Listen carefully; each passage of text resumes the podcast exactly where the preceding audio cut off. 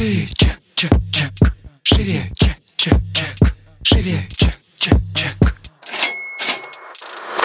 Всем привет! Это выпуск подкаста «Шире чек». Меня зовут Ира Подрез, и дважды в неделю вы слышите мой голос. В этом подкасте мы говорим про продажи, как перестать их бояться, что делать с синдромом самозванца, как поднять чек и начать зарабатывать больше. Ну и самое главное, к чему мы с вами идем, это системные продажи. В этом выпуске мы обсуждаем наболевшую тему, от которой у меня всегда горит жопа. Это история про авторское право. Что такое, как с этим вообще бороться, что делать, что мы делаем в своей ситуации, и вообще, как пережить, когда у тебя что-то воруют. Для меня это вообще самая большая боль последнего года, и забегая вперед, сразу скажу, что я нашла решение и отсудила первый раз деньги, на которые купила себе охуительно дорогие кроссовки, в которых хожу, теперь представляю лицо человека, который мне их оплатил. Было очень приятно. Поэтому мы начинаем. Шире. Я скажу сразу, что я не специалист в авторском праве. Я рассказываю только свой опыт того, что мы с этим делали и так далее, потому что изначально скажу, что у меня в прошлом году, ну, прям вообще по головам. То есть у меня и до этого воровали, но в прошлом году что-то как-то это было вообще супер массово, и я, если честно, отчаялась в какой-то момент, опустила руки, потому что многие говорят, что, ну, авторское право очень сложно доказывать, очень сложно а, все это отслеживать, и, в общем-то, суды не выигрываются, и как бы досудебное тоже никто не решает. Ну, короче, это головняк без положительного эффекта.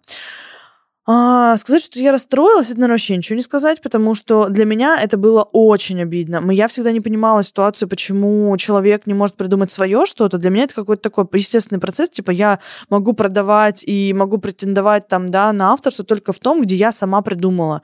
И выходить к людям там в сторис или еще куда-то и говорить, что вот мой продукт, и при этом знать, что он спиженный. Ну, для меня это типа история про то, что я чмо, ниже плинтуса, у меня нет моего интеллекта, поэтому я хожу и где-то пижу у кого-то контент. То есть я вот так очень жестко к этому отношусь и в целом не понимаю э, истории продажи чужого контента.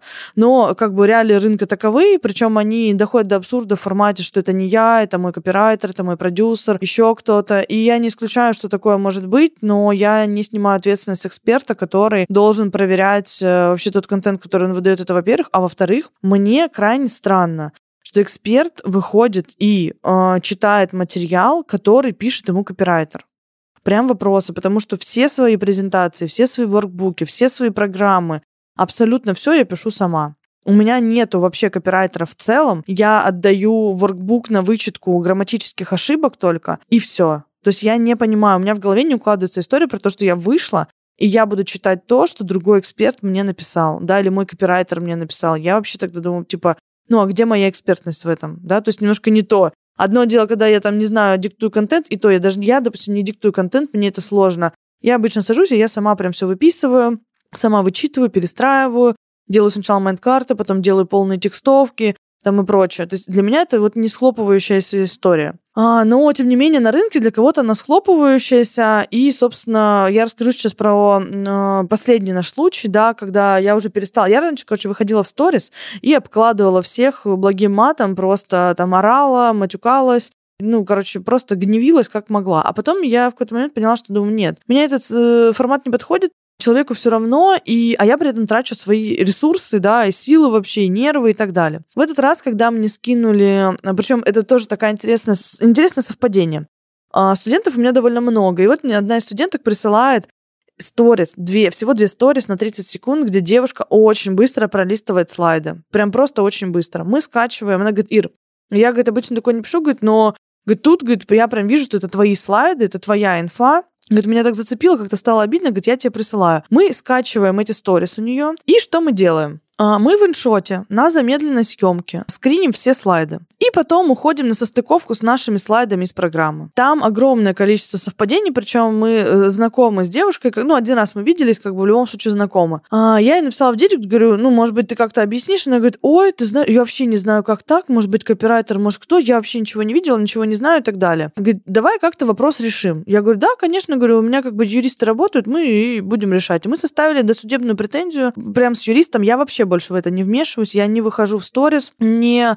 а, развиваю эти конфликты, потому что мне оно не надо. Мы выставили досудебную претензию и просто в формате именно вот такого решения вопроса, потому что там на самом деле достаточно проблем а, за собой влечет, а, даже если человек не ответит на эту судебную претензию, то есть он будет разбираться потом с налоговой, со всеми инспекциями, которые это, это ну, стоит точно, как сказать, не стоит, в общем-то, тех денег, которые можно просто заплатить по досудебной претензии за авторское право. Чем поучительна эта история? Во-первых, э, про то, что авторское право все-таки работает, э, и если у вас юрист, который может правильно составить досудебную судебную претензию, то вы точно можете получить э, деньги. Мы в этом формате получили 150 тысяч. Не супер большая сумма, но, знаете, 150 тысяч тоже на дороге не валяются, как бы, и мне было очень приятно. Я прям символично купила кроссовки на эти деньги, потому что это такое, типа, не очки, которые я буду надевать на лицо, да, там еще что-то, а именно кроссовки, которыми я буду ходить ногами, да, там по земле. Вот именно такое хотелось э, якорение, скажем так, сделать лично для себя, что нет, не пройдет эта история, и воровство как бы неприменимо.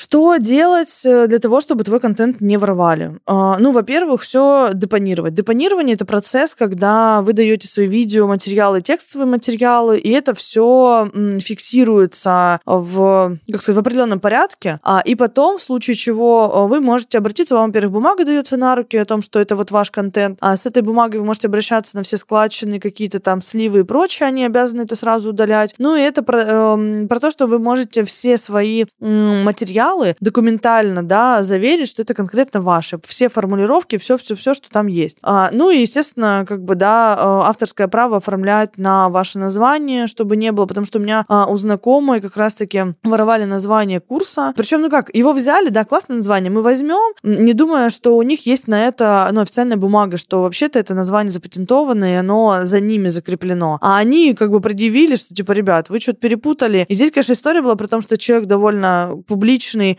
То есть э, моя знакомая, э, у которой воровали, у нее не очень большой блог. А вот человек, который взял название, он очень известный, ну, больших масштабов, э, один из крупнейших бизнес-тренеров. Поэтому, когда вот тут ситуация произошла, да, и типа, ребят, не туда, вот, они очень быстро этот вопрос решили, извинились, удалили со всех своих ресурсов и так далее. То есть здесь нужно просто в этот вопрос вникать, разбираться. Мы на авторское право потратили овер дофига а, с точки зрения сил, времени, и сколько мы с этим разбирались, спрашивали, кто у кого какие вообще ну, там, знания, прецеденты были, кто что. Потому что вот с этим прецедентом мне помогла тоже знакомая моя, потому что она вообще бухгалтер, и у нее есть юридическое сопровождение. Она мне рассказала о том, что они отсудили у девушки 200 тысяч, а, говорит, тоже в досудебном порядке, потому что, ну, там тоже был сворованный контент. И я такая, о, офигеть, для меня это был как бы зеленый свет на то, что, значит, можно. Раз кто-то сделал, значит, я тоже сделаю. И у нас, собственно, тоже эта история а, получила вот такое положительное разрешение. Мне, а, с точки зрения моего удовлетворения, этого достаточно. То есть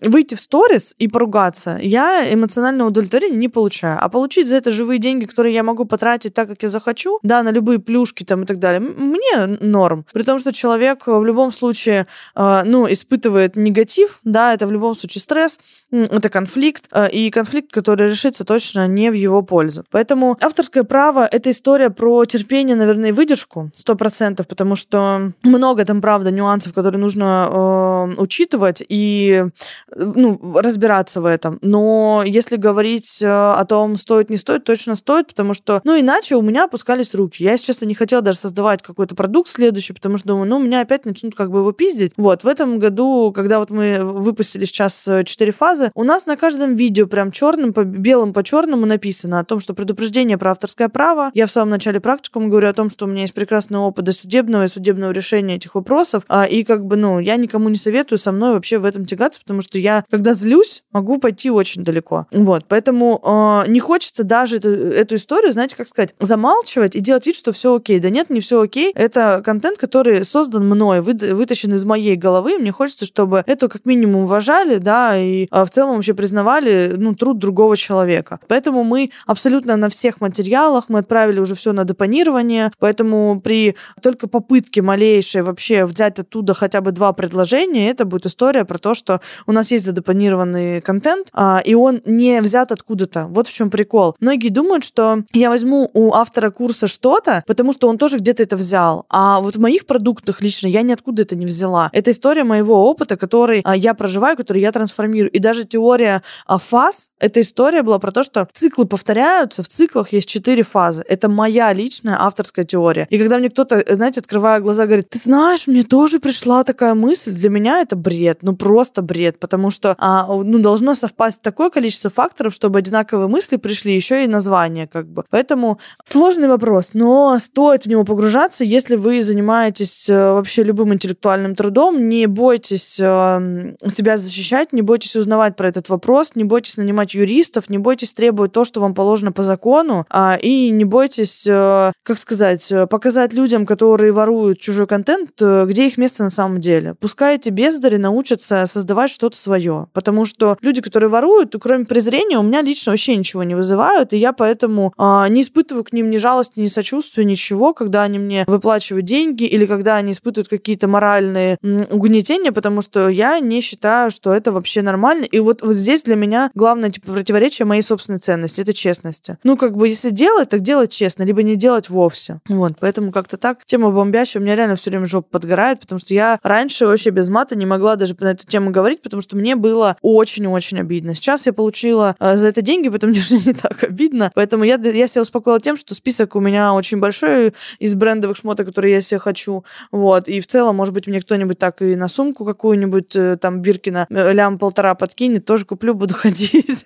Как бы, ребят, реально список огромный, желаний много. И я прям принципиально буду покупать именно вот такие вещи на это, потому что что, собственно, деньги тратить, да, как бы, если есть ребята, которые готовы мне это оплатить. А, как-то так. Давайте на этой позитивной ноте закончим эту а, сложную тему. Ставьте звездочки в iTunes, комментарии, пишите в директ, делайте а, отметки нашего подкаста и меня. Если не подписаны на мой инстаграм, обязательно это сделайте. Ну и услышимся с вами в следующем выпуске. Всем пока. Шире, чек, чек, чек. Шире, чек, чек, чек. żywię wściek.